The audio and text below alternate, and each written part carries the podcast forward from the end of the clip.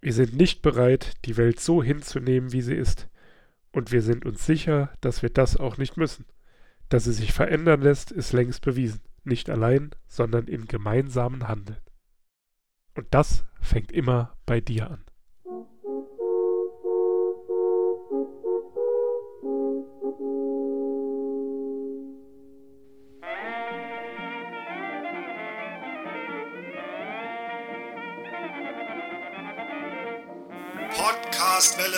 Unterbrechungsfrei in Areal 12 fett gedrückt. Immer mehr hören lieber Cat Earth Society. Podcastwelle Saar. Saarbrücken.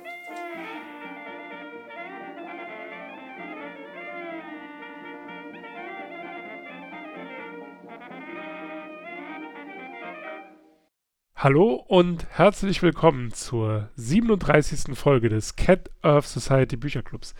An meiner Seite, wie jede Woche, euer Liebling Knottler. Hallo. Hallo, unermüdlicher Kuba. ja, vom Krankenbett. Mit Katzenschnupfen wird diese Sendung, genau diese, diese Sendung wird präsentiert von Katzenschnupfen. Ja, ihr hört es äh, an meiner Stimme. Ich bin leicht erkältet. Ähm, noch gehe ich davon aus, dass es sich nicht um Corona handelt, sondern tatsächlich nur um eine Erkältung. Aber das äh, wird sich dann im Laufe der Woche wird, wird, sich das dann herausstellen. äh, ich hoffe, dass es äh, nur ein Katzenschnupfen ist. Ähm, wobei der für Katzen, glaube ich, tödlich enden kann, ne? Ah, nee, dann. Le dann, leider dann ja, ja. Dann hoffe ich, es ist nur eine Erkältung. Wir haben, wie immer, ein Buch gelesen. Wer hätte es gedacht, wenn er das Bücherclub-Intro gehört hat? Wir haben gelesen von Raul Krauthausen und Benjamin Schwarz, Wie kann ich was bewegen? Die Kraft des konstruktiven Aktivismus. Ähm, kommen wir zur Vorstellung der Autoren. Ähm, Raul Krauthausen ist den meisten unserer Hörer, würde ich jetzt fast behaupten, vermutlich ein Begriff. Er ist ähm, Inklusionsaktivist, Gründer der Sozial, also des Vereins Sozialhelden und studierter Kommunikationswirt. Seit über 15 Jahren arbeitet er in der Internet- und Medienwelt. Seit 2011 ist er Ashoka Fellow, was auch immer das ist, das stand im Buch auch drin, aber ich habe äh, vergessen nachzuschauen, was es ist. Äh, 2013 wurde er mit dem Bundesverdienstkreuz am Bande ausgezeichnet und 2014 erschien seine Autobiografie Dachdecker wollte ich eh nicht werden. Kommen wir zu Benjamin Schwarz. Er ist Politikwissenschaftler, Journalist und Autor. Er arbeitet als geschäftsführender Gesellschafter der PART GmbH für digitales Handeln das Projektbüro mit Schwerpunkt auf digitaler Kommunikation und gesellschaftlicher Teilhabe engagiert sich vor allem in den Bereichen Klimaschutz und soziale Gerechtigkeit. Nun folgt die Vorstellung des Buches.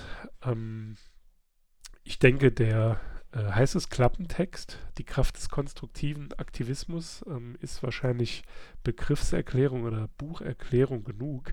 Äh, wir kommen ja nachher ähm, zum Inhalt und dann wird es, denke ich, etwas klarer. Also um es vielleicht mal grob zu umreißen, es geht halt um die verschiedenen Ak äh, Aktivismusformen und wie man ähm, das Ganze konstruktiv eben äh, gestaltet und welche ja, Möglichkeiten einem da ähm, ja, zur Verfügung stehen. Das ist so das große, der große Tenor des Buches. Ein neu gelerntes Wort, Knottler. Hast du dir da etwas aufgeschrieben?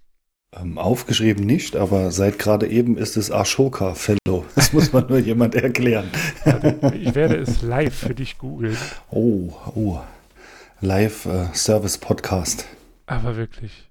Ashoka Deutschland stehen für gesellschaftliche Innovation mit dem Potenzial, drängende Herausforderungen grundlegend anzugehen. Das heißt, systemisch zu wirken und sie zeichnen sich durch Unternehmergeist, Kreativität und Integrität.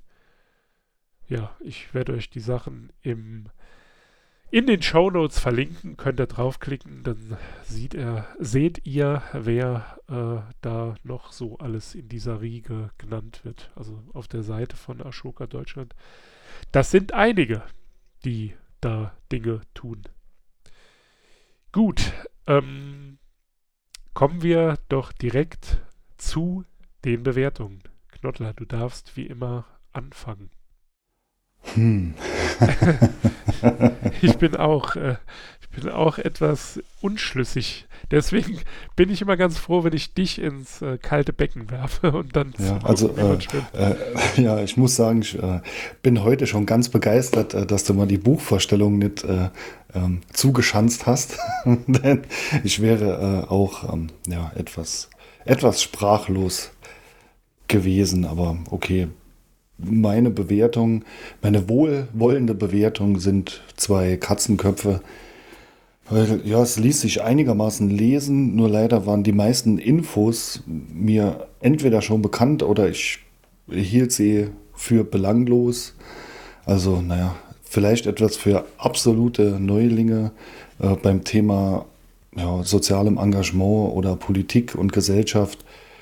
Da würde ich es vielleicht empfehlen, aber ja, mit offenen Augen durch die sozialen Medien geht und vielleicht auch etwas in der eher linken Blase hängt, für den gibt es hier fast keine Neuigkeiten.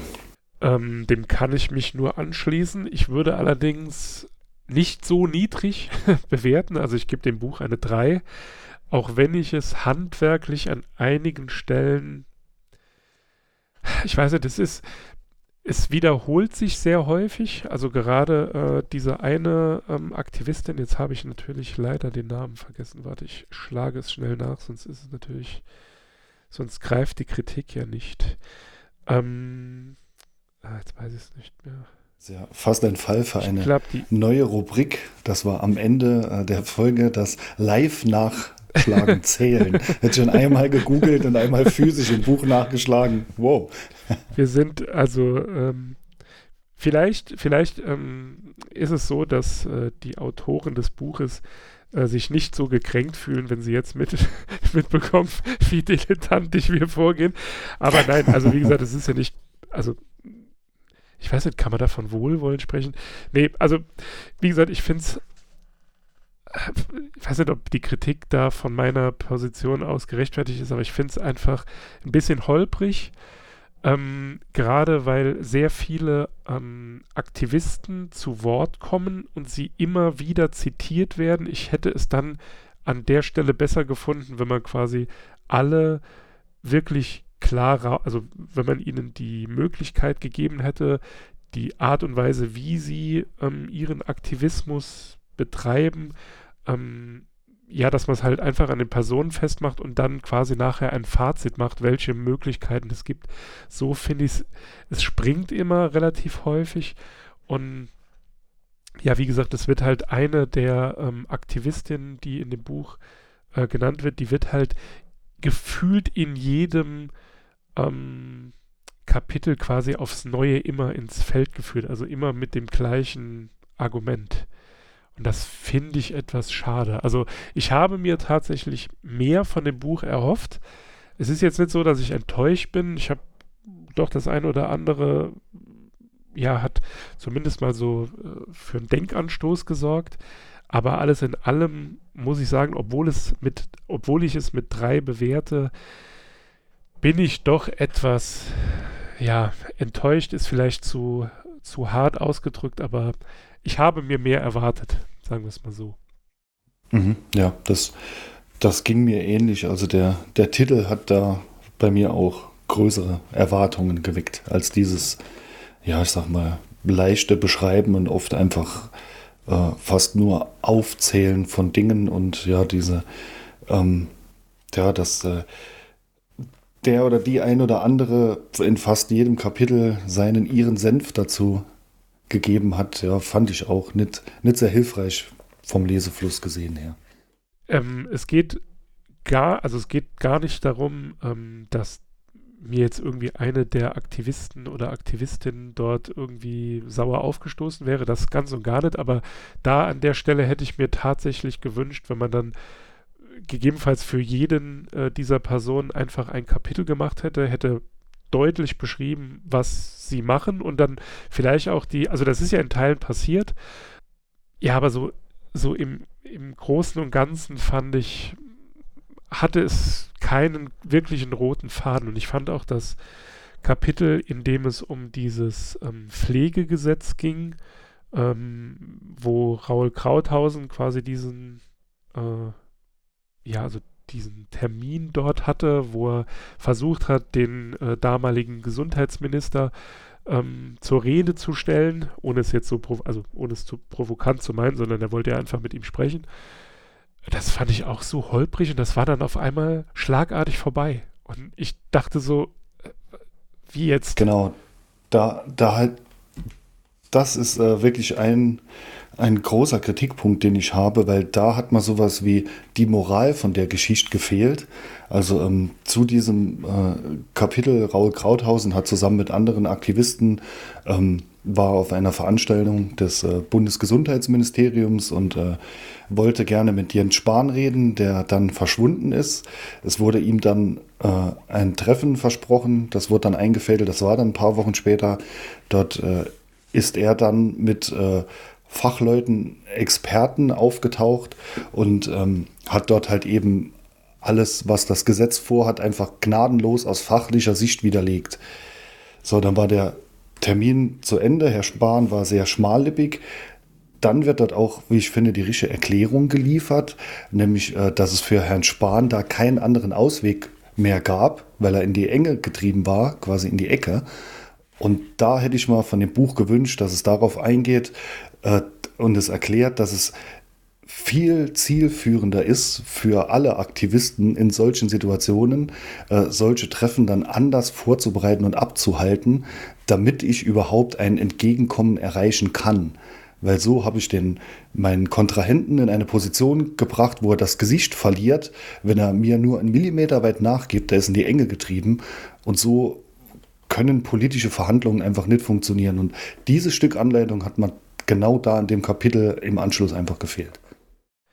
Ähm, das ist ja, also wie gesagt, ob das ein berechtigter oder nicht berechtigter ähm, Kritikpunkt ist, das muss jeder selbst entscheiden. Ich bin da jetzt nicht ganz so auf der Seite der Autoren, ähm, als es um dieses Olympiathema ging, äh, wo quasi der Journalist Thilo Jung beschrieben wurde, weil letztendlich war die Situation ja, also die eben angesprochene auf diesem äh, ich weiß nicht, das war Tag der offenen Tür, ne? Ne, Tag des offenen Ministeriums. Ich habe es ehrlich gesagt schon wieder vergessen.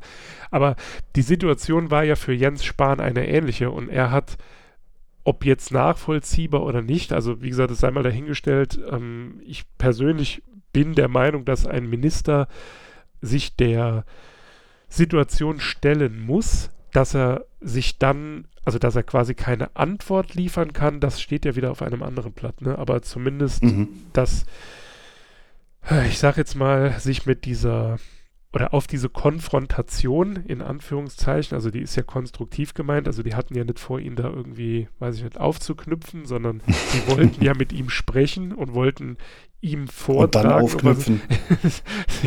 nein, Erst reden, dann aufknüpfen. genau, nein, nein. konstruktiver Aktivismus, Gewalt.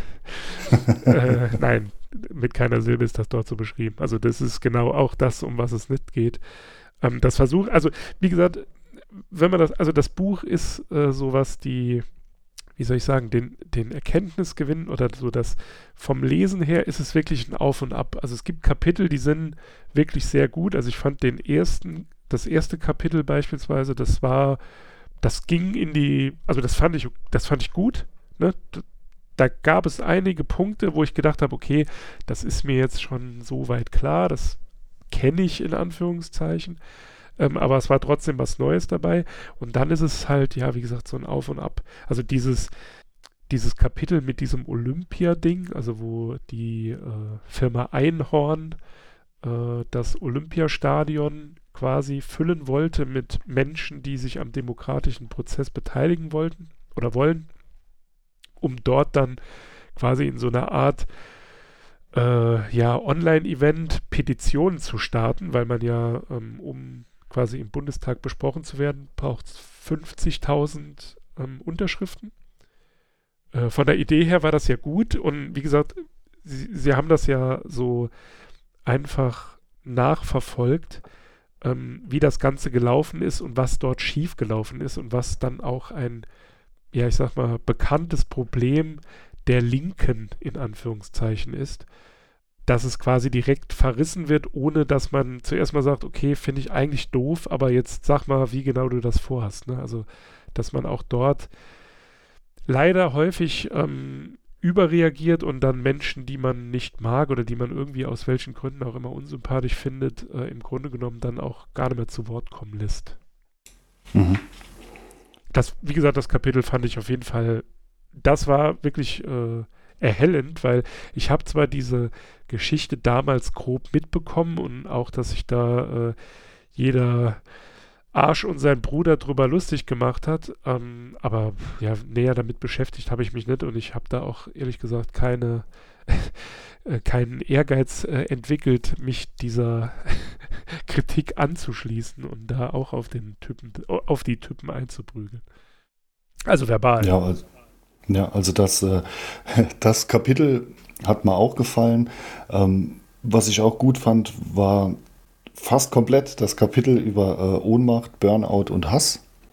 Ja. Ähm, da, da wirklich auf äh, oder AktivistInnen zu Wort kommen, ähm, die da schlimme Dinge erlebt haben und erleben. Also ich denke generell sollte das Ganze so eine Art Handbuch für Aktivistinnen sein, so denke ich. Nur äh, für mich, also wie gesagt, es gibt ähm, Kapitel, die sind etwas flüssiger, da gibt es auch mal was Neues oder äh, Dinge, die man so vorher nicht direkt kannte. Ähm, aber ansonsten ist es mal irgendwo nicht tiefgehend genug und leider an manchen Stellen nicht konstruktiv genug, wie halt das eben genannte Beispiel über Verhandlungen ähm, mit äh, politischen Institutionen oder mit PolitikerInnen, weil da äh, ich finde, es wird einfach dazu stark abgegrenzt, äh, ist ja öfter im Buch auch drin, zwischen äh, Aktivismus und äh, Politik. Nur es wird für mich nicht genügend erwähnt, dass es nur mit Aktivismus ohne Politik einfach nicht funktionieren wird. Und weil dieses völlig losgelöste von der Politik und äh, sich einfach nicht in die Geflogenheiten mit hineinbegeben, zumindest äh, mal vom Kopf her, damit es mit der Verhandlungsstrategie funktioniert, äh, finde ich nicht sehr konstruktiv. Also das, ich finde das, für mich ist das ein eingeschränktes Weltbild da auf der Seite, wenn ich den Aktivismus dann so betrachte, weil so ist er für mich leider nicht äh, zielführend am Ende, beziehungsweise verhungert vielleicht irgendwann. Ja, wobei, das ist ja, und das sind auch so, also das war wirklich ähm, also dort, wo, ich glaube, das ist ähm, kapitelübergreifend, aber dort ist beispielsweise auch eine Sache genannt, ähm, dass man eben aufpassen muss, wie man aktiv ist. Ne?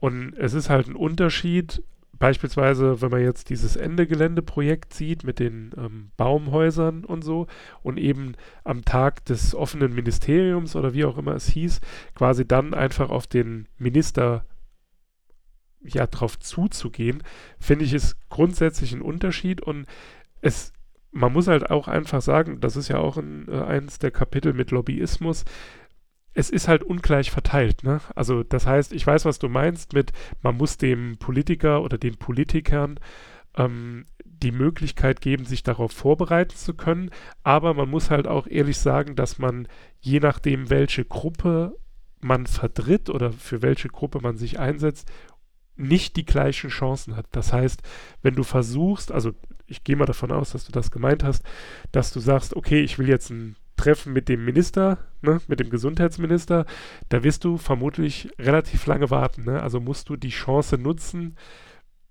dich irgendwie. Ich glaube, wir reden da gerade etwas aneinander vorbei. Also ich meinte nicht äh, diesen Auftritt oder sagen wir diese Aktion auf diesem Tag des Ministeriums, sondern eher das Treffen mit Herrn, Herrn Spahn, die, wie es ja da auch irgendwo erklärt wird, aber leider nicht ausschweifend genug in meinen Augen, diese falsche Vorbereitung des Treffens. Dieses, man überfällt den Minister auf dem Treffen, von dem man ja was möchte, mit äh, Experten, nagelt den dort gegen die Wand, sodass er einfach verhandlungstechnisch nicht mehr in der Lage ist, äh, auf die Aktivisten zuzugehen. Dieses, äh, sagen wir, fordern oder ja, man könnte härter sagen, erzwingen von diesem Treffen, fand ich völlig okay. Das war ja, äh, die haben da jetzt nicht Mord und Totschlag veranstaltet, sondern sie haben sich auf diesem äh, Tag des Ministeriums getroffen und äh, wollten gerne Herrn Spahn sprechen. Das fand ich voll und ganz okay. Mhm. Also, also, es okay, ging mir eher um diese ungeschickte Verhandlung dann später bei dem Treffen. Ja gut, aber äh, sagen wir es mal so, ähm, aber das ist jetzt wieder ein gesellschaftliches Problem generell. Viele Leute, das merkt, also die meisten von euch werden das im beruflichen Leben mit sehr hoher Wahrscheinlichkeit, wenn nicht, äh, um nicht zu sagen mit hundertprozentiger äh, Wahrscheinlichkeit schon mal erlebt haben, dass man einfach ein, oh, das kann ich jetzt nicht beantworten, geben Sie mir ein bisschen Zeit, äh, das wird halt auch einfach nicht akzeptiert. Ne? Und bei Politikern, und da muss ich, denke ich, jeder an die Nase fassen, ob das jetzt berechtigt, also bei dem, bei vielen wird es berechtigt sein, bei einigen aber nicht, die meinen es dann tatsächlich ernst, ist halt dieses Vertrösten, wird halt einfach immer als Taktik ausgelöst, ne? äh, ausgelegt. Also so nach dem Motto, ja, ja, jetzt sagt er halt wieder, äh, kann ich nicht beantworten, ich melde mich und dann meldet er sich nie. Also, mhm, ne, das klar. ist halt auch etwas, finde ich, was so zwischen Bürger und Politik, auch wenn ich das so eigentlich gar nicht nennen will, denn letztendlich sind ja Politiker ja auch Teil der Gesellschaft. Sie sind ja sogar von der Gesellschaft gewählt, um bestimmte Dinge voranzutreiben. Also das ist ja zumindest mal mein Verständnis von Demokratie. Und dann sollte man halt auch einfach sagen, okay, es gibt eben Dinge, die kann man ad hoc nicht beantworten. Und ähm, jemand, der beispielsweise in der Verkehrspolitik sich super auskennt, der wird halt keine Fragen beantworten können, wenn es um die Gesundheitspolitik geht, außer dass er halt weiß, okay, im Straßenverkehr sterben so viele Menschen durch Autounfälle. Aber ähm, das ist jetzt kein Gesundheitsthema, sondern dann ist es ja mit der Gesundheit meistens vorbei. Aber ich finde, das ist halt auch, das beispielsweise hätte ich mir in dem Buch auch gewünscht. Das ist zum Teil, das muss man äh, der Vollständigkeit halber erwähnen, ähm, das haben sie auch ganz klar beschrieben, dass jeder der AktivistInnen in diesem Buch ähm, ja selbst sagt, okay, man muss der Politik einen gewissen Spielraum einräumen. Also man kann nicht erwarten, dass man Dinge immer erzwingt, denn ansonsten hat man ja Situationen, wie man sie in der Vergangenheit schon hatte. Ne? Also wenn ähm, sich in äh, Dresden, Leipzig irgendwo Menschen treffen, äh, die dann halt sagen, wir sind gegen Zuwanderung, dass die Politik dann zu schnell reagiert, anstatt einfach mal zu sagen, okay, jetzt schauen wir uns mal an, ne, was sind die Pros, was sind die Contra, also was ist Pro, was Contra und dann entscheiden wir ausgewogen und nicht gezwungen durch öffentlichen Druck.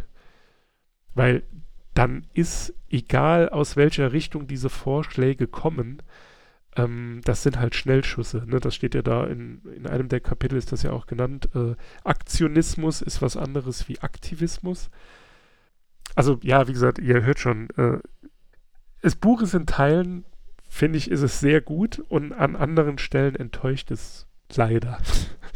Ja, also mir ist es an, an einigen Stellen dann einfach äh, zu knapp. Also mir fehlt da einfach die Verbindung zur Politik oder zum politischen Betrieb, ähm, weil das macht für mich Konstruktivität aus, ähm, weil man muss halt eben dieses System, das da ist, bestmöglich nutzen, was jetzt nicht heißt, dass ähm, man als Aktivist in die Politik äh, gehen muss, weil das ist im Buch, finde ich, hervorragend erklärt, weil deshalb sind viele Menschen lieber AktivistInnen, anstatt äh, in die Politik zu gehen, weil in der Politik malen die Mühlen langsam und es ist ein schwerer Weg. Aber trotzdem kommt man da, mir kommt da die, ähm, der Diskurs mit der Politik einfach zu kurz, weil ich kann ohne die, die äh, Politik und die Parteienlandschaft in unserem Land faktisch einfach nichts erreichen. Und das fehlt mir einfach, weil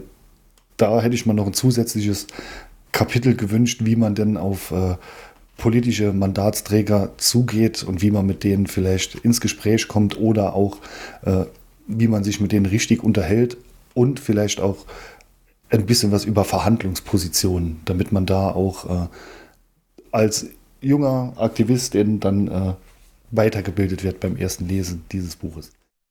Ja, ich fand auch, ich fand halt, also wie gesagt, das, das Kapitel, als es ähm, eben um dieses Pflegegesetz ging ähm, oder die Betreuung von Pflege, also angeb, äh, ist es ja nicht in allen Fällen so, in vielen Fällen sind es angeblich Pflegebedürftige, ne? also es gibt ja eben Menschen mit Behinderung oder sonstigen Beeinträchtigungen, die selbstständig und alleine zu Hause leben können und halt nur eine gewisse Pflege brauchen. Also das, ja, wie auch immer das dann aussieht. Also das ist ja sowieso ein sehr schwieriges Thema, weil ähm, eine Behinderung ist ja nicht, also nur weil jemand im Rollstuhl sitzt, muss er ja nicht das gleiche haben wie jemand, der sonst im Rollstuhl sitzt. Ne? Also die Faktoren sind ja komplett unterschiedlich.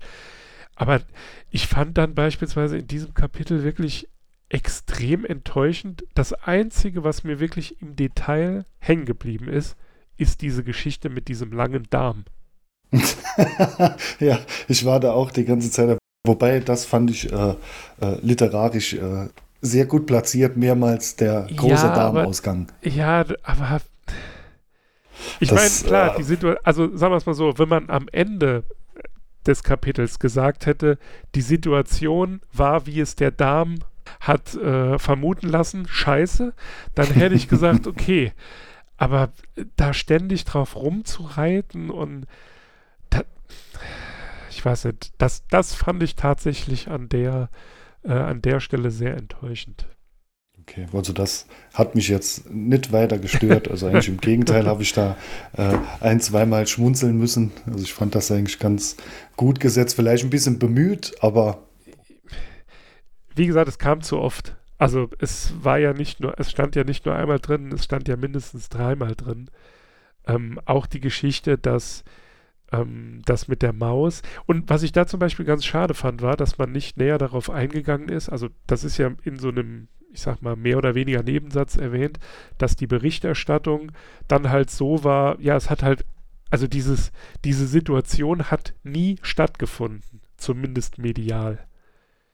Und dass man da quasi nicht drauf eingegangen ist. Ich meine, klar, die Situation lässt sich immer schwer ähm, beeinflussen, also was Medien dann letztendlich tun. Du kannst dich ja noch so gut anstellen, wenn dann, weiß ich nicht, irgendein Dödel auftaucht, der entweder komple äh, komplett schwarz gekleidet ist oder irgendwie äh, eine Reichskriegsflagge in der Hand hat, dann ist das halt in den Medien ja, wie, also ja, wie gesagt, das fand ich wirklich sehr enttäuschend, weil die Geschichte hat mich halt brennend interessiert und dann dachte ich so, ach, verdammt.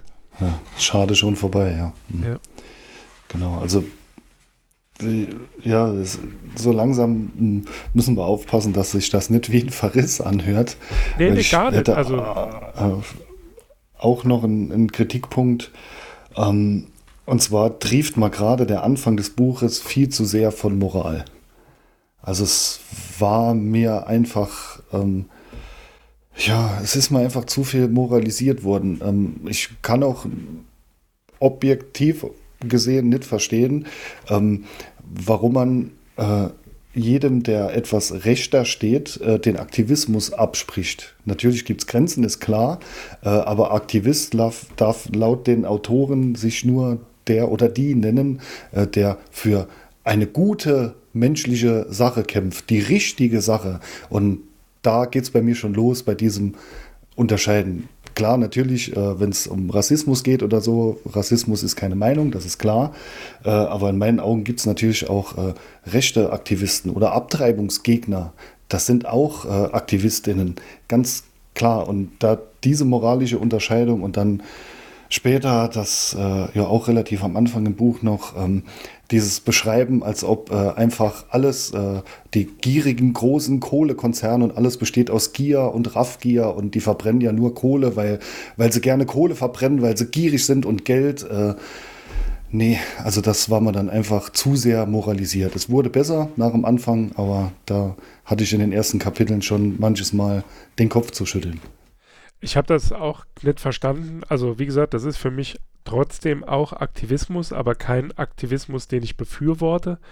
Und ich hätte besser gefunden, also gut, ich meine, letztendlich ist das, ja, das äh, driftet jetzt wieder in äh, die Linken verreißen sich gegenseitig. ähm, wie gesagt, ich habe das auch nicht ganz verstanden, wieso das kein Aktivismus sein soll, denn der Antrieb dieser Personen ist ja auch der, dass sie denken, dass sie das Richtige tun. Also das hat mit meinem Weltbild gar nichts zu tun. Das ist ja bei dir ähnlich. Nichtsdestotrotz ist die, die Antriebskraft, das muss man halt leider so eingestehen, das ist halt die gleiche. ob das jetzt eine, also dass das keine menschliche Perspektive ist, darüber muss man gar nicht streiten. Das sind halt Idioten, die eine, ich sag mal, Gesellschaft ähm, formen wollen, in der sich mit, also mit ja, hundertprozentiger Wahrscheinlichkeit niemand länger wohlfühlen würde. Denn eine Gesellschaft, die eben auf Hass basiert, wer soll da der Gewinner sein? Ne? Weil äh, heute sind es die und morgen ist es halt eine andere Gruppe. Ob es jetzt eine Minderheit ist oder nicht, spielt keine Rolle, aber letztendlich ist so ein System eigentlich zum Scheitern verurteilt. Oder halt nur mit permanenter Gewalt aufrechtzuerhalten. Ich meine, da gibt es ja Beispiele in der Gesellschaft, äh, in der Geschichte der Menschheit gibt es ja genügend, ähm, auch heutzutage noch. Äh, von daher, ja, ich habe mich, ich warte, ich habe es mir notiert, man, ich muss es mal gerade suchen äh, wo es um die Zweifel ging. Ähm, und da habe ich mich tatsächlich, also weil wir gerade von diesem Thema sprechen, da habe ich mich jetzt zum Beispiel gefragt, ob es diese Ohnmacht, dieses Ohnmachtsgefühl, ob es das auch bei zum Beispiel so Pappnasen wie der identitären Bewegung gibt. Ja, natürlich. Das ist, glaube ich, denen ihr äh, ähm, eines der größten Probleme, weil wenn sie nichts erreichen, dieses äh, dieses Ohnmachtsgefühl, weil ähm, die hatten ja jetzt, denke ich, eine Zeit ähm, da ab 2015, wo es eigentlich nur bergauf ging und dann äh, war mittendrin ja doch mal ein Loch, wo sie dann auf einmal, denke ich, bestimmt die Angst hatten, dass ihnen das alles auf einmal entgleitet und dann, dann doch viel weniger Leute da sind, so quasi kurz vor Corona war das, glaube ich. Also ich denke, das Ohnmachtsgefühl ist bei denen auch wenn man, wenn man das jetzt verteilt. mal bedenkt, das ist ja eigentlich krass, ne? Weil, sagen wir mal, wenn man jetzt die Lager wirklich so aufteilt in links und rechts, ähm, dann ist es ja so, dass die ja entsprechende Gegenseite immer davon ausgeht, dass sie benachteiligt ist. Ne? Also wenn man den Rechten zuhört, gibt es halt eine linke Cancel Culture. Ähm, und alles, überall wird nur noch gegendert und äh, weiß ich nicht ich meine, die Realität sieht anders aus. ähm, also zumindest was ständig Gendern und so angeht. Also wie oft kommt das vor? Also wir haben jetzt, das ist das 37. Buch. Nehmen wir mal bei sechs, sieben Büchern, die einfach, sie 30 Jahre alt sind, ähm, da war das halt noch kein Thema, aber selbst bei sonstigen neuen Büchern, äh, das ist jetzt, glaube ich, das vierte oder fünfte, in dem mit Genderstern gearbeitet oder generell gegendert wird? Konsequent gemacht wird, ja. Hm. Also, ja, wie gesagt, ich habe, ähm, da war, glaube ich, noch eine andere Stelle, da ging es um die Überlegenheit. Hm, ja, das ist, sehe ich auch als eines der, oder eine der größten Gefahren, denn ähm, Problem im Aktivismus als Aktivistin ist ja, äh, ich mache das ja, weil ich für das für mich vermeintlich Richtige und das Gute kämpfe. Und ganz schnell fühlt man sich den anderen überlegen, weil die sind ja nicht meiner Meinung, also können die nur für das Falsche sein. Das ist sehr, sehr gefährlich. Ich meine, da habe ich ja im persönlichen Umfeld äh, genug Erfahrungen sammeln dürfen. Und da ging es tatsächlich nur um die Ernährung. Ähm, also so das, das mit persönlichste in Anführungszeichen, äh, was es so gibt. Und da ist es halt auch, ja, ich denke halt, gut, mit dem Ansatz kommen wir halt nicht weiter. Ich fand, und das, da, also da muss ich sagen, das ist einfach ein Unding. Das darf man nicht tun. Äh, das ist auf, Moment, wo ist es? Ähm, die Autorin und Radikalisierungsexpertin Dana Buchzig, ich hoffe, ich habe ihren Namen richtig ausgesprochen, da ist wieder etwas, das habe ich schon häufiger gelesen und da stellen sich mir halt sofort die Nackenhaare zu Berge. Rechte machen das besser. Ne? Also wenn es darum geht, sich zu vernetzen oder ähm, ich denke mir immer, das ist das Gefährlichste, was man sagen kann, weil das ist nicht so wenn man eine, also gerade bei Gruppen, die sich durch Hass auszeichnen, in Anführungszeichen, also die im Grunde genommen Menschen das Existenzrecht absprechen oder wie auch immer, also das ist ja die extremste Form davon, die sind sich nicht immer einig.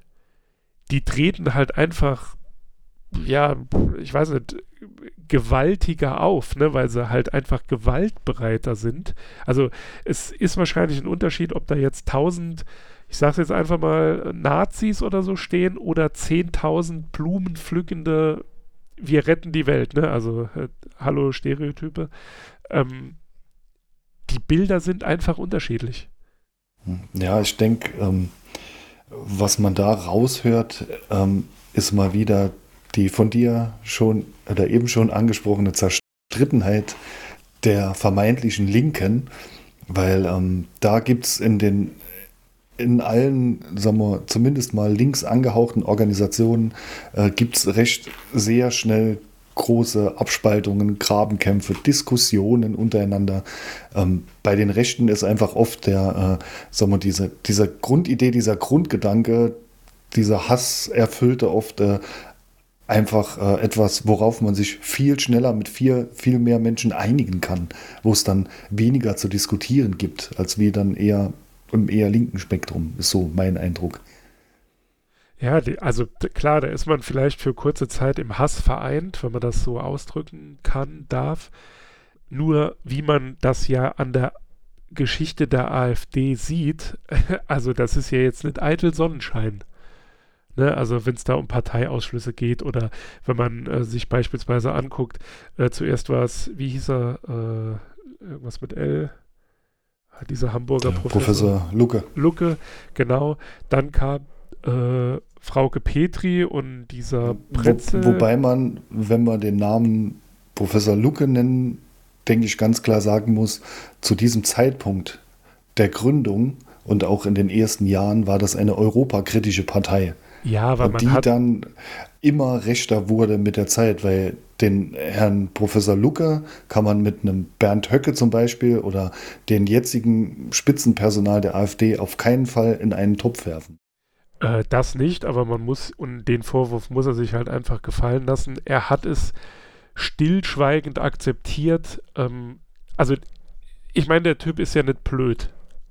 Würde ich ihm jetzt zumindest hm. mal attestieren wollen. Nee. Ähm, der wird schon bemerkt haben, was er sich da ähm, für Leute ins Haus geholt hat. Ich meine, wenn man sich jetzt beispielsweise im Moment die Diskussion um Sarah, also ich, nee, es ist jetzt kein Hufeisen, ich schließe das Kapitel hier, ähm, nur wenn man sich beispielsweise ansieht, wie das in politischen äh, Organisationen irgendwann, wenn, wenn, wenn so ein, ich sag mal, Peak kommt, dann muss man halt ganz genau beobachten, wen nimmt man sich da ins Haus? Also wer ist quasi die Stütze des eigenen Erfolgs? Und dann muss man halt rechtzeitig sagen, sorry Freunde, aber ja. Gut, ja, das ist natürlich auch äh, immer eine, ja, eine, eine Frage des, des Einschätzens, weil ich denke, unter anderem deshalb hat äh, der Herr Lucke die Partei dann verlassen, als er da gesehen hat, er kann da nichts mehr dran ändern. Und es ging nur, ich wollte halt nur darauf hinweisen, dass der Ursprung der AfD in, äh, sie war eine eher europakritische Partei und wurde dann mit der Zeit immer, immer rechter und dann auch immer offen fremdenfeindlicher. Also das war nicht der Grundtenor dieser Partei. Der Grundgedanke oder die Gründungsidee äh, war auch eine völlig andere. Das, ja, wie gesagt, das ist ähm, ja leider Geschichte, in Anführungszeichen. Also ja, ich, ich, ich sehe es aber so, dass, dass viele, gerade bei Professor Luke gab es ja diesen Fall im letzten Jahr oder vorletzten Jahr mit der Vorlesung in Hamburg, wo ich dann aber dann auch denke, das ist, äh, man kann das nicht so in einen äh, Topf werfen. Das ist halt eben das Problem dieser verfestigten, ich sag mal, Feindbilder dann im Kopf. Äh, viele auch Aktivistinnen sind dann nicht mehr in der Lage äh, zu differenzieren. Und, und wenn man nimmer in der Lage ist, sich etwas differenziert zu betrachten, dann äh, ist man irgendwo auf einem, ja, jetzt muss man so vielleicht sagen, ihr Weg. Ja, Weil dann äh, so. daraus kann eigentlich nichts Konstruktives mehr entstehen. Und das bereitet man da dann äh, unter den AktivistInnen dann eher Sorge. Ja, ja, wie gesagt, die Diskussion, die kann man ja, also die ist ja auch im Asta äh, Hamburg oder so, ist das auch ich sag mal, dokumentiert. Man kann das jetzt für Lippenbekenntnisse halten oder nicht. Wie gesagt, da, das muss halt jeder selbst beachten, äh, für sich selber einschätzen. Ähm, wie gesagt, den Vorwurf, den man sich halt nie ähm, stellen müssen, in Anführungszeichen, also wo er nie Stellung bezogen hat, sagen wir es mal so. Also äh, man hat schon von ihm gefordert, dass er das tut, aber er ist dem Ganzen halt ausgewichen. Es ist halt einfach, oder ich sag's mal andersrum, wenn man europakritisch ist, kann man sich ja im Grunde genommen denken, dass man sich Nationalisten ins Haus holt. Und wenn man Nationalisten im Haus hat, dann ist der Übergang, ich sag mal, fließend. Ob das jetzt, also das ist mit ziemlicher Sicherheit nicht die Intention gewesen, aber man hätte es erwarten müssen. Ja, ich weiß nicht. Also sehe ich jetzt da, da etwas anders, aber kann ja ruhig auch mal so sein, dass wir da über etwas äh, äh, bisschen verschiedener Meinung sind. Ähm, aber ich denke, es macht halt eben wirklich eines deutlich, äh, wird im Buch ja auch ähm, öfters mal angerissen. Ähm, es gibt dann einen schmalen Grad im Aktivismus. Ja. Ähm, man muss da echt aufpassen, äh, quasi nicht über das Ziel hinaus zu schießen. Und da sind ja ein paar, äh, wie ich finde, für dann, äh, sag mal, vielleicht junge, unerfahrene Menschen ein paar gute Hilfestellungen, unter anderem halt in dem Kapitel, wo es um Burnout geht, dass man auch auf sich selbst achten muss, dass man sich äh, Ruhezonen schafft, äh, zum Beispiel auch äh, unbedingt Freunde haben sollte, äh, die keine MitstreiterInnen sind, sondern äh, mit denen man einfach mal völlig losgelöst von seinem Thema sich unterhalten kann, weil sonst äh, entweder wird man dann radikalisiert man sich dann irgendwann noch mehr oder äh, man arbeitet sich einfach selbst auf und findet da keine Pause mehr. Ne? Also macht sowas wie wir beiden, ne? Ich als ähm, linksautonomer Extremist, du als neoliberaler Marktbefürworter. Wir treffen uns, ja. wir treffen uns ja auch jede Woche. ich habe genau, äh, genau. mir ist, äh, mir ist ich weiß nicht, als ich das Buch gelesen habe, weil äh, diese Stelle ist mir auch im Gedächtnis geblieben. Äh, gut, dass du sie nennst. Es ist, als wären wir bei der Geburt getrennt. Ich habe nur gedacht, wir kennen uns jetzt 34, ja, oder 34 Jahre sind es, ne? Ja, doch, so ungefähr. Und wir ja, lernen uns jetzt. Hin, ja. Genau, wir kennen uns seit 34 Jahren und lernen uns jetzt kennen. ja. Alles durch und, die Macht der Bücher. Ja, und wir sind äh, sehr erstaunlich oft der gleichen Meinung. Ja, das, äh, leider, leider hat das mein Weltbild ähm, erschüttert. ich, ich, habe gedacht, wir bekommen uns jede Woche in die Haare, zum Beispiel bei, das war das sechste oder siebte Buch, ne? Rich Dad, Poor Dad. Mhm, ja. ja, aber. Das hätte eine Steilvorlage sein können, aber es war dann doch äh, ja, anders als wie gedacht. Ich habe da im Übrigen so. gestern oder vorgestern ein Video von ihm gesehen. So ein, ich weiß nicht, acht oder neun Minuten. Das Lustige war, pass auf, es ging so los. Ich habe aus Versehen, ich hatte das Handy in der Hand und wollte beim Kochen ein YouTube-Video gucken und habe auf dieses, auf irgendein Werbedings geklickt, weil ich einfach Werbung überspringen wollte. Und danach war in den Vorschlägen, war er eben, dann dachte ich, oh komm, das gucke ich mir mal an. Und der Typ ist mir so unsympathisch. Das ja, ist so ja, der ist, der ist äh, wohl leider die letzten Jahre auch ein bisschen äh, politisch vielleicht abgeglitten oder ist halt weltanschaulich. Halt, ja, ist halt ein Trump-Befürworter. Ja. ja, okay, klar. Das äh, kann man ja auch in den USA guten Gewissens sein, so ist es ja nicht. Aber der ist auch was so, so ein bisschen mehr in die Verschwörerecke dann schon abgeglitten und das, das ist dann einfach mit, nicht mehr schön. Das ah, meine ich okay. ja mit Trump-Befürworter. Ja. man kann das sein, aber ich sage mal so, man hat dann oft vielleicht eine interessante ja, Weltsicht. Genau, ja, ich sag mal, man nehmen das Wort äh, Republikaner, das kann man auf jeden Fall sehr guten Gewissens in den USA sein. Am den Trump-Befürwortern scheiden sich natürlich die Geister, das ist klar. Also, ich meine, Republikaner oder Demokrat, äh, bei uns wären das halt Leute, die, ich weiß nicht, in welchen Parteien unterwegs wären.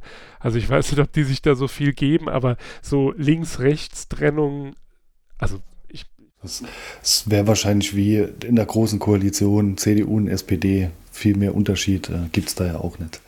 Wahrscheinlich nicht. Oft, ja.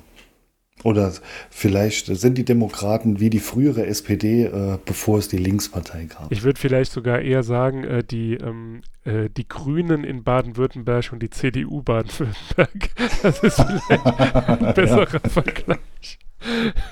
Bei, ja. bei, SPD und CDU hat man ja, warum auch immer, immer noch die Hoffnung, dass das äh, unterschiedliche Politik bedeutet. Aber naja, die Geschichte hat gezeigt, hm, das mit der Sozialdemokratie in Deutschland, das hat sich jetzt auch äh, so langsam, es hat sich so langsam damit, ich glaube, so kann man den Satz beenden. Ja. Aber wo du, äh, wurde vorhin vielleicht da äh, nochmal tagesaktuell, weil ähm, damit ihr merkt, wir nehmen das nicht irgendwann auf. Ähm, also wir haben das nicht im Januar schon fertig ähm, produziert und sitzen jetzt äh, in den Malediven im Stuhl und äh, ja, laben uns an unserem Reichtum, den wir durch diesen Podcast erwirtschaften. da, da, macht mein Gehirn direkt äh, zu, dass ich aufhöre zu sprechen. Ähm, was wollte ich sagen? Achso, ähm, wo du gesagt hast, dass man sich Freunde suchen soll, die nicht in der gleichen Blase unterwegs sind. Äh, da ist jetzt ein tagesaktuelles Beispiel, ähm, dass Kevin Kühnert jetzt seinen Twitter-Account deaktiviert hat. auch mit dem Hinweis, hupsi, ich habe gemerkt, ich bin da so in einer Blase drin. Ja, hat, hat er ja äh, entsprechend schnell gemerkt. Naja, ja, ist halt, wenn, ja, okay, muss man, ja, muss man annehmen und, und fertig. Ist vielleicht, äh, zeigt sich da an ihm auch äh, etwas, ähm, ja, sein, sein Heranwachsen in der Partei oder das Herauswachsen aus den Jusos. Vielleicht meint er jetzt auch, da diesen Schritt gehen zu müssen. Keine ja. Ahnung. Also ist irgendwie. Man hat ihm einfach im Seeheimer Kreis gesagt, mit einem Twitter-Account kommst du hier nicht hin. Dann hat er gesagt, gut, alles klar, den kann ich deaktivieren. Ich habe ja noch Insta. Ja. Weil den hat er nicht deaktiviert, wenn ich das richtig gelesen habe. Ah. Also. Okay. Aber gut, vielleicht ist er da in einer anderen, ist er da in einer, also wir ziehen das jetzt ins Lächerliche. Ich meine, der äh, bekam da auch wenn man äh, bestimmten Politikern einfach mal ähm, guckt, was die so twittern und was dann so in den Kommentaren drunter abgeht, die bekommen natürlich auch schon die hässliche Fratze der Menschheit zu Gesicht. So ist es ja nicht. Also nicht, dass äh, das jetzt so rüberkommt, als sind wir uns nicht bewusst, dass er, äh, als würden wir behaupten, er wäre so in einer Wohlfühlbubble. Das äh, mit Sicherheit nicht. Ähm, ja, aber trotzdem, äh, diese Erkenntnis, die kam doch etwas merkwürdig spät. Und ja, das ist auch vielleicht auch ein Kritikpunkt am Buch. Entschuldigung, dass ich dich jetzt schon wieder unterbreche. Mhm. Äh, meine Stimme kommt gerade wieder zurück und die Nase ist frei. Ich muss die Chance. nee. Du kommst richtig in Fahrt, ja. ähm, was wollte ich sagen? Jetzt habe ich es vergessen. Verdammt, scheiße. äh, ich weiß es tatsächlich nicht mehr. Naja, egal. Also ich, ich wollte auf jeden Fall äh, noch eins zu Kevin Kühnert sagen. Also im Gegensatz ähm, zu den ähm, Aktivistinnen, die im Buch erwähnt sind, ähm, hat er einfach die Möglichkeit, auf diese Reichweite zu verzichten, weil er die Reichweite noch woanders hat. Also äh, Kevin Kühnert braucht kein Twitter. Er wird es vielleicht merken, äh, etwas, dass er da äh, seine Blase nicht mehr bedient. Aber wer ansonsten Aktivismus betreibt, hat oft äh, gar keine andere Reichweite als bestimmte soziale Medien. Da ist vielleicht das Trennen davon fällt dann noch schwerer und man muss eben die ganzen negativen Effekte dann leider aushalten. Ja, das ist, äh, das ist wohl richtig so, ja. Weil ich denke, es geht aus dem Buch auch hervor, äh, irgendwo kämpft man äh, ja, als Aktivistin irgendwie immer mit äh, ja, den kleineren Waffen. Es besteht eigentlich nie Waffengleichheit, ob es jetzt äh, ähm, sagen wir, gegen, in Anführungszeichen, die Politik geht oder äh, gegen Lobbygruppen. Ähm, ja, man hat immer etwas, das Nachsehen muss sich anderer Mittel dann äh, bedienen, um überhaupt auf dieselbe Reichweite dann auch zu kommen wie der jeweilige Kontrahent. Ja, definitiv. Und was man bei der ganzen Sache ja auch beachten muss, ist einfach die Tatsache, wie wirkt es eben auf andere, also wie wirkt es auf Außenstehende. Ne?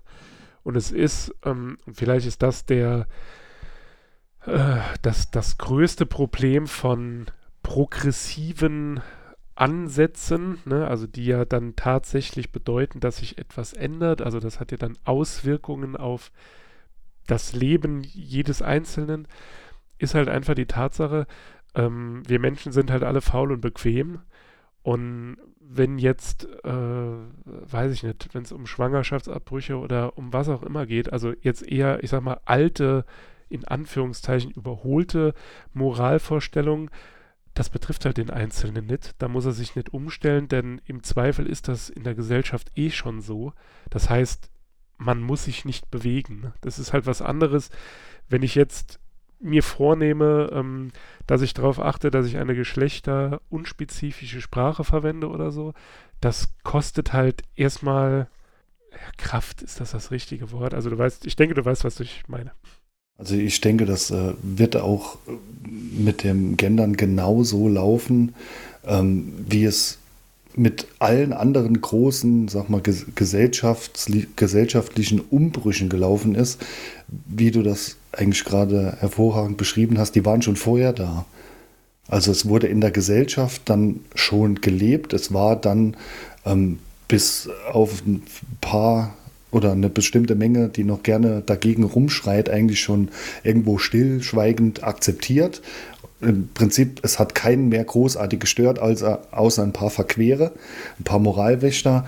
Und äh, dann kam das Ganze äh, dann irgendwo offiziell in Gang. Ich sag mal, das war bei, äh, bei der Gleichstellung oft, äh, wo, wo das dann ähm, halt eben so kam, dass es vorher schon irgendwo gelebt wurde und dann irgendwie immer normaler wurde und dann war es halt eben zumindest äh, dann gesetzlich da oder gesellschaftlich und das wurde da dann einfach ja, akzeptiert, weil ja, man hat sich irgendwo schleichend dran gewöhnt. Natürlich wären solche ähm, kämpferischen Umbrüche von jetzt auf gleich äh, ja irgendwo viel viel angenehmer, vor allen Dingen für die Aktivisten. Ähm, aber ja, so kommt es halt leider in den seltensten Fällen. Ich meine, man, also man, ähm, also das ist mein Eindruck, vielleicht ist der falsch und äh, ich bediene da meinen eigenen Stereotyp. Aber so dass das gesellschaftliche, die gesellschaftliche Denkweise ist, ja, in den arabischen Ländern, da sind sie ja noch nicht so weit, ne? So als klassisches Beispiel, weil da dürfen Frauen ja nicht Auto fahren. Wenn man dann aber bedenkt, dass äh, Frauen hier seit 40 Jahren oder 45 Jahren erst selbst entscheiden dürfen zu arbeiten, das ist jetzt noch keine so lange Zeit. Das ist quasi die Generation eurer Mütter, ne? Oder gegebenenfalls die eurer Omas. Also so weit ist das jetzt noch nicht. Frau, oder ähm, in dem Buch ist, glaube ich, auch ein Dings, ähm, Frauenwahlrecht gab es 2018 dann erst 100 Jahre in Deutschland. Und ich meine, 100 Jahre, klar, das ist für eine einzelne Person, aber das sind wie viele Generationen? Drei? Also das ist jetzt nicht so, als wäre die vermeintlich bessere westliche Welt schon immer so progressiv gewesen. Ähm, man muss sich nur anschauen, was in ähm, kirchlich geführten Kindergärten so abgeht oder in kirchlich geführten Krankenhäusern. Also willkommen. Äh, ich weiß jetzt nicht, ob wir in der Situation sind, uns über andere Länder oder über andere Kontinente äh, ja so moralisch überlegen zu fühlen. Es gibt hier auch noch viel zu tun. Hm, ja, also ich denke, dass ähm, mit diesem, ich weiß nicht mehr, ob es das hieß, äh, dieses Zustimmungsrecht äh, für die jeweilige Ehefrau, äh, um arbeiten gehen zu dürfen, das finde ich ein gutes Beispiel, dass äh, das dann zeigt, dass es, es wurde dann mit der Zeit einfach normaler, dass immer mehr Frauen, auch verheiratete Frauen halt und Mütter arbeiten gingen, aber man musste das Ganze dann irgendwann auch in ein Gesetz gießen, weil es immer noch äh, halt eben durch dieses bestehende Gesetz äh, benachteiligte Frauen in dem Fall halt eben gab. Und es musste aber vorher dann irgendwo stillschweigend in der Gesellschaft der Konsens erreicht werden, ja, ist ja ganz normal, äh, wenn auch Ehefrauen arbeiten gehen, äh, um dann genügend Mehrheit zu bekommen, um das Ganze dann äh, einfach dieses Verbot, das vermeintliche oder diese Zustimmungspflicht des Ehemannes einfach abzuschaffen. Und so, die Frage ist halt, ob das ohne dieses, diesen schleichenden Prozess von jetzt auf gleich überhaupt zu erreichen gewesen wäre. Das wäre interessant, äh, da mal ein Gegenbeispiel zu bekommen. Ja, also das war im Übrigen 1977 trat das erste Gesetz zur Reform des Ehe- und Familienrechts in Kraft. Und das lustig, lustig, Entschuldigung, ähm, noch bis 1977 durfte eine Frau in Westdeutschland nur dann berufstätig sein, wenn das mit ihren Pflichten in Ehe und Familie vereinbar war. Und was das bedeutet, ja, das äh, möchte, zum Glück habe ich in dieser Zeit nicht gelebt. Ja, und äh, ich möchte auf jeden Fall noch hinzusagen, äh, die Abschaffung dieses Gesetzes wäre äh, ohne die Unterstützung oder sagen wir die Arbeit vieler Aktivistinnen und Aktivisten wahrscheinlich niemals möglich gewesen.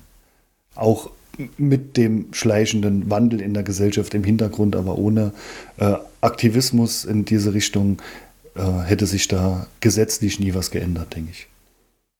Ich habe, also wenn ich mal so zurückblicke, ähm, Aktivismus und so, ich kann mich noch an eine Situation erinnern, da warst du auch dabei, ähm, als wir auf einem Festival waren und da dieser, ich weiß nicht, ob es ein Vegetarier oder ein Veganer war, aber es ist auf jeden Fall, wie lange ist das her? 25 Jahre mindestens. Auf jeden Fall, wie wir uns drüber lustig gemacht haben, dass der da seine komische Tofu-Wurst auf unseren Grill legt.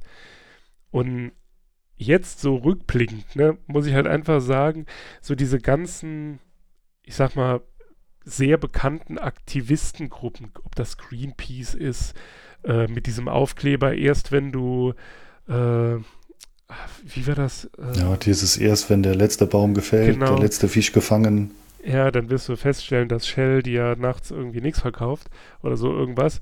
Ähm, oder Peter, ne, die ja auch für viele immer noch ein Dorn im Auge sind. Aber letztendlich braucht es halt so Leute, die nerven. Die einfach Klar. tatsächlich, die dir einfach den ganzen Tag auf den Sack gehen, bis es irgendwann dann mal Klick machst und du dich dann zumindest entscheidest, das ist nicht mein Ding. Oder, hm, vielleicht haben die ja recht. Ich mache mir jetzt mal mehr Gedanken. Weil das ist nämlich auch so eine Sache, äh, gerade wenn es jetzt um vegane Ernährung oder so geht. Viele Leute beschäftigen sich ja damit nicht. Ne? Also man merkt das halt schon daran, wenn man, also wenn die Leute einen drauf ansprechen und ähm, dann, keine Ahnung, kommt halt, also das Gespräch läuft ja immer gleich ab. Ähm, aber du, ich habe da noch nie gehört, dass jemand sagt, ich esse das, mir ist das scheißegal, wie das gemacht wird. Und das ist ja, das lässt sich ja auf alles umlegen. Ne? Also man macht sich halt einfach keine Gedanken über bestimmte Dinge. Wo kommt mein T-Shirt her? Was, wie wird mein Handy produziert? Ne? Das sind halt alles so Sachen. Ähm, man spricht halt immer von dem mündigen Bürger, aber letztendlich ja, sind wir das, halt alle. Äh, das ist aber auch äh, umgekehrt der Fall. Und äh, es wird da in meinen Augen viel zu oft, da werden dann nur die Dinge erwähnt, die du jetzt gesagt hast, nur halt eben als Beispiele, wo kommt mein T-Shirt her, wo kommt mein Handy her, also die Dinge, die ähm, irgendwo äh, dann weit weg, äh, vielleicht unter auch menschenunwürdigen Bedingungen äh, gebaut werden oder hergestellt werden, äh, aber andersrum wird, auch, wird aber auch in meinen Augen viel zu wenig gefragt, wo kommt eigentlich unser Wohlstand her?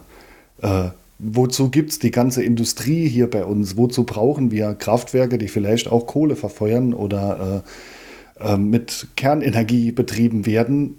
Solche Dinge. Warum brauchen wir Fabriken? Äh, da wird da gar nicht gefragt, sondern äh, das stört dann im Endeffekt einfach oder das braucht man halt, halt vielleicht nicht. Das kann man einfach abschaffen oder umstellen. Da sind wir dann, äh, ist man das Einholen von Informationen dann einfach auch zu wenig auf diese Seite. Ja, aber ich finde, das schließt sich ja nicht aus. Also ich meine, der Wohlstand, also generell ist es so, ähm, einer muss in Anführungszeichen immer bezahlen. Ne? Das ist halt einfach, so funktioniert die Wirtschaft nun mal. Ähm, Im schlimmsten Fall bezahlt er halt mit dem Leben oder seiner Gesundheit, um den wirtschaftlichen Vorteil zu erwirtschaften, also für wen auch immer. Ich meine, das, das ist ja nicht nur länderübergreifend, ne? also das hat ja auch ich meine, Arbeitsschutz und so, das ist ja jetzt auch nichts, was es schon seit 300 Jahren geht. Also wenn du die, dir die Völklinger Hütte oder so anguckst und du dann die Bilder siehst, wie die da gearbeitet haben, ähm, ja, da sind halt Leute auch, also die haben einen wirtschaftlichen Wohlstand erreicht, wohl wissend, dass er halt so erwirtschaftet wird, ne? Naja, nee, durch ihre körperliche Arbeit.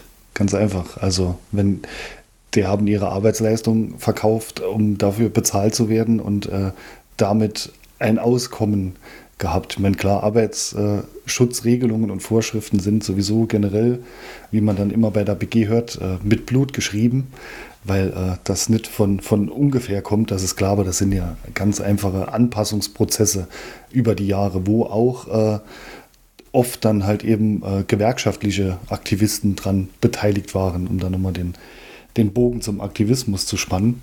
Äh, übrigens auch eine Lobbygruppe, ich weiß gar nicht, ob das im Buch so erwähnt wurde, weil da waren vielleicht nur die bösen Lobbys drin.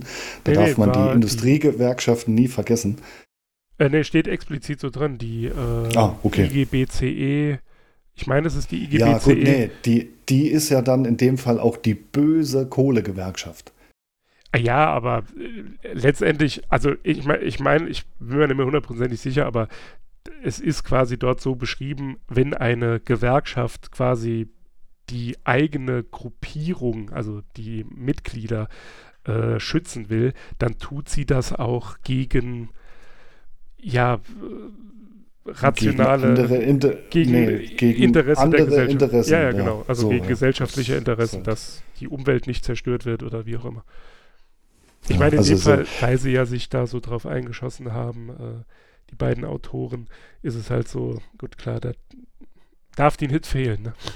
Es war dann immerhin mal einer der seltenen Fälle, wo die Gewerkschaften auch als negative Lobbygruppe genannt werden. Sonst äh, fallen sie immer ganz unter den Tisch.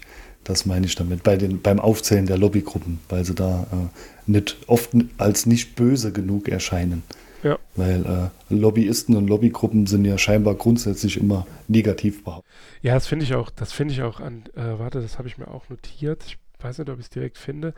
Ähm, da war so, waren konstruktive Vorschläge genannt und da war einer der Punkte Verbot von Besucherausweisen oder so. Äh, ich müsste die Stelle, ich hatte sie vorhin noch in der Hand, aber da hat es gerade nicht gepasst. Naja, lange Rede, kurzer Sinn. Ähm, sehe ich jetzt ehrlich gesagt nicht so. Äh, aber es muss transparent sein. Also da kann ja von Natürlich. mir aus jemand von Ford, von RWE, von E.ON, von wem auch immer ähm, zu welchem Minister auch immer gehen, aber dann muss das halt einfach protokolliert sein. Was wurde da gesprochen? Das Gesprächsprotokoll muss offen, transparent für jeden verfügbar sein und da gibt es halt nachher auch kein Gejammer. Also letztendlich kann der Politiker ja sagen, ja, die haben mich unterstützt, weil ich bin sowieso auf deren Seite, Mhm. ne, weil ich sehe halt hier jetzt in diesem, weiß ich nicht, in dieser Region sehe ich halt keine andere Industrie und irgendwie muss ich ja meine Wähler beisammenhalten. Ob das jetzt nachhaltig ist, das sei mal dahingestellt. Ähm, aber dann gibt es halt einfach nachher auch kein Gespräch. Ja, also da stimme ich da vorhin ganz zu. Ähm, äh, Demokratie oder Politik in einer Demokratie funktioniert eigentlich äh, fast nur mit absoluter Transparenz, weil sonst äh, wächst die Politikverdrossenheit berechtigterweise. Weil äh, wenn das der Bundestag so eine große Blackbox ist, dann ähm, ja, warum soll ich mich dafür noch äh, interessieren, wenn ich nicht weiß, wie die Entscheidungen und die Gesetze und Vorschläge dort äh, zustande kommen? Da äh, ähm, kann ich auch viele äh, Aktivistinnen und Aktivisten verstehen, dass sie da einen, äh, ja, einen, leichten Hass auf die Politik haben, um es da mal einfach vielleicht ein bisschen plakativ auszudrücken, aber kann Ja, ich also die voll und ganz verstehen. Genau, die Beispiele, die da genannt sind, äh, da bekommt, das war glaube ich ein SPD-Abgeordneter, ähm, ähm, Abgeordneter, der bekommt dann irgendwie im Jahr 100, waren es 100 oder 150.000 Euro für eine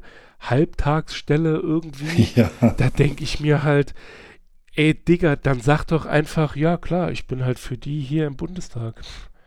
Ja, das sind, wie gesagt, gerade die, äh, diese Regelungen der Nebenbeschäftigung, das ist ja immer noch ein Streitthema, schon seit gefühlt mindestens 20 Jahren, wo es da die ersten großen Fälle gab und dann wurde es dann wieder ruhig und hier ein bisschen mehr Transparenz und dann mal noch mal ein bisschen weg. Also das ist immer noch, äh, also das, das muss ich äh, die hohe Politik einfach vorwerfen lassen, dass, äh, dass sie das noch nicht geschafft hat auszuräumen mit äh, gnadenloser Transparenz oder äh, ähm, ja, man kann das ja einfach äh, lösen, entweder indem man die, ähm, die Gehälter oder die Diäten der Abgeordneten äh, einfach Anheben. verdoppelt oder verdreifacht und dafür jegliche Nebentätigkeit untersagt. Ähm, oder äh, ganz einfach Nebentätigkeiten müssen während der Zeit im Parlament dann halt ruhen, wenn jemand als, äh, als Unternehmer, als Geschäftsführer oder so mit eigenem Betrieb äh, in den Bundestag einzieht, dass das dann halt eben ruhen muss. Äh, aber ansonsten äh, ist es einfach nimmer, nimmer darstellbar, gerade in der heutigen Zeit. Vielleicht war das vor 100 Jahren, oder gut, ja, so alt sind wir ja noch gar nicht, sagen wir mal vor 50 Jahren so, äh, dass so auch Politiker, ja, das, äh, genau, ja, ich meinte eigentlich die Bundesrepublik, äh, dass man als Politiker damals noch in Bonn, äh, dass das vielleicht ein Halbtagsjob war, von der Auslastung her, aber heute allein durch die geänderte Medienlandschaft äh, unvorstellbar dass jemand äh, neben dem politischen Mandat noch irgendwas anderes leisten kann und dazu zählen halt eben auch äh, Posten in Aufsichtsräten und Stiftungen und äh, in sonstigen Organisationen. Das, das geht nicht. Und da ist ja tatsächlich mal eine Sache zu nennen, da sind sich ja alle politischen Parteien, sind da ja gleich, ne? Also da gibt es keinen Unterschied, ob das jetzt links, Mitte oder rechts ist. Ähm, ich meine, Gregor Gysi ist da beispielsweise das linkeste Beispiel, das mir einfällt. SPD, CDU, das ist ja in aller Munde und wo die AfD ihre Gelder her organisiert, wird ja auch immer mehr, also kommt ja auch immer mehr ans Tageslicht. Also äh, vielleicht mal an der Stelle an alle Clowns, die denken, dass mit der AfD beispielsweise dieser äh, wie hieß das bei Trump? Train the Swamp oder so irgendwie? ja. äh, also vergesst es einfach. Also wenn ihr, es ist okay, dass ihr ähm, der Politik nicht mehr vertraut, das kann euch tatsächlich, soweit würde ich gehen, niemand verübeln, weil es einfach nicht transparent genug ist. Aber das Ganze kann man auch konstruktiver ändern, als die Welt brennen zu sehen, brennen sehen zu wollen. Wäre jetzt so mein Fazit. Ja, also äh, ja, vielleicht sollten wir das äh, Buch auch explizit, äh, ähm, sagen wir, Politikverdrossenen oder vielleicht auch Politikverweigerern empfehlen, weil ich denke, da könnte es einfach äh, nicht schaden. Im Zweifelsfall äh, legen die es in der Mitte weg oder so, aber dann hat es vielleicht äh, vorher schon etwas Gutes bewirkt, weil ähm, gerade jemand, der ähm, die Schnauze von der Politik voll hat, kann sich vielleicht oder sollte sich vielleicht mal über Aktivismus informieren und äh, vielleicht findet er ein Thema, das ihm gefällt, in das er sich einbringen kann mit anderen Menschen. Ja. Also, wie ihr gehört habt, ähm, wir haben das Buch zwar nicht sonderlich gut bewertet, muss man ehrlich sagen, wir haben auch einige hm. Kritikpunkte angebracht, aber, und das muss man dem Buch zugute halten, deswegen korrigiere ich meine Bewertung zu dreieinhalb Sternen. Wir haben auf jeden Fall uns noch nie so lange über ein Buch unterhalten, das ähm, wir so in Anführungszeichen schlecht bewertet haben. Ja, also ich denke, da äh, passe ich meine Bewertung an deine an und gebe dann auch dreieinhalb Katzenköpfe, weil ähm, ich also auch, ähm, wenn es jetzt äh, nicht das beste Buch ist, das ich in den äh, 37 Wochen gelesen habe, äh, wie du schon sagtest, ist, äh, es ähm, hat aber uns beide am, am meisten oder mit am meisten zum Unterhalten und sogar auch ein bisschen zum Diskutieren angeregt. Also Gut dass, gut, dass du jetzt nicht gesagt hast, philosophieren, bevor äh, dann jemand, also wir kennen das ja ne, äh, nach jeder Folge 31.000 Kommentare und sie uns dann als Richard David Brecht 2.0 verschrien hätten. Das ist, das ist gut. äh, ähm, ich dachte, es kommt jetzt äh, Lanz und Precht und äh, wir können uns dann nachher aussuchen, wer wer ist. Aber äh, da, da wäre ich auch unentschlossen. Im Zweifelsfall wäre ich dann lieber äh, niemand. Ganz klar. Ein Lanz. Niemand. da bin ich ganz klar Lanz. Dann müssen wir das Format ändern, wenn du den Lanz machst. Wieso? Unterbre also ich unterbreche dich doch schon ständig. Okay, Also stimmt, da- ja, das hast da- du schon ja. auf der Habenseite. Ja.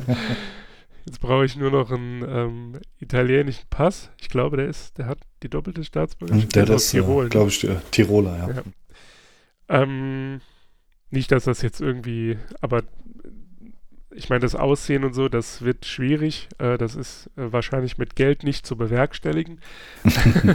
Von daher, falls jemand eine italienische Staatsbürgerschaft für mich übrig hätte, äh, so kann ich ähm, The Way to Lanz, die neue Castingshow auf Pro7. Wäre doch, wär doch ein neues Format. Das wäre auf jeden Fall ein neues Format. Irgendwo zwischen Pro7 und RTL 2 angesiedelt, ja. Äh, Könnte, wir, wir imitieren könnte einfach gehen. Wir, wir beenden das ähm, Bücherclub-Projekt einfach nächstes Jahr und machen dann quasi so Podcast-Imitationen und äh, imitieren jede Woche einen anderen Podcast. So halber, wie heißt der Kessler? Wie heißt er denn mit Vornamen? Ah, Michael, äh, Michael Ah, ja, Kessler. Michael Kessler. Klausi. Klausi, ja. okay. Das wird er leider nicht mehr los.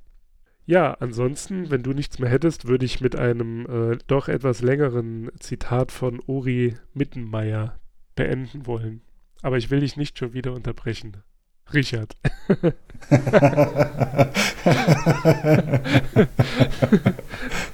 du, du darfst gerne den Podcast beenden, Markus. Beenden wirst du ihn ja. Äh, mit deinem philosophischen Auf Wiedersehen. Ja, bitte, bitte bring unsere HörerInnen nach Hause. Genau.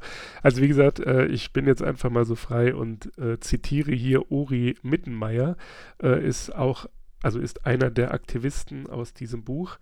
Ähm, denk nicht so lange nach, mach einfach. Denn je länger du drüber nachdenkst, umso mehr Gründe wirst du finden, es doch nicht zu machen.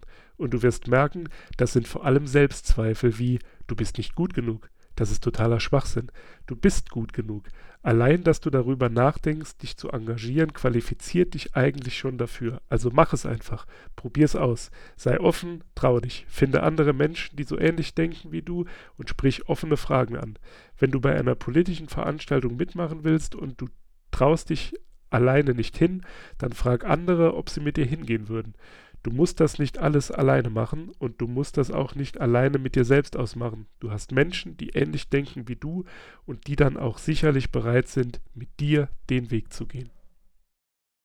Und nach diesen wunderschönen Worten von Uri Mittenmeier verabschiedet euch wie immer an dieser Stelle euer Richard. Auf Wiederhören.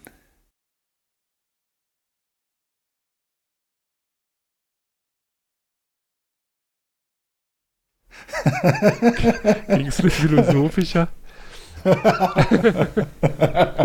darüber, sowas- darüber lässt sich streiten. ja. Sowas Oh wie, ob wir uns wirklich wiedersehen, kann an dieser Stelle nicht beantwortet werden. Was, was ist überhaupt Sehen? Was ist Sehen?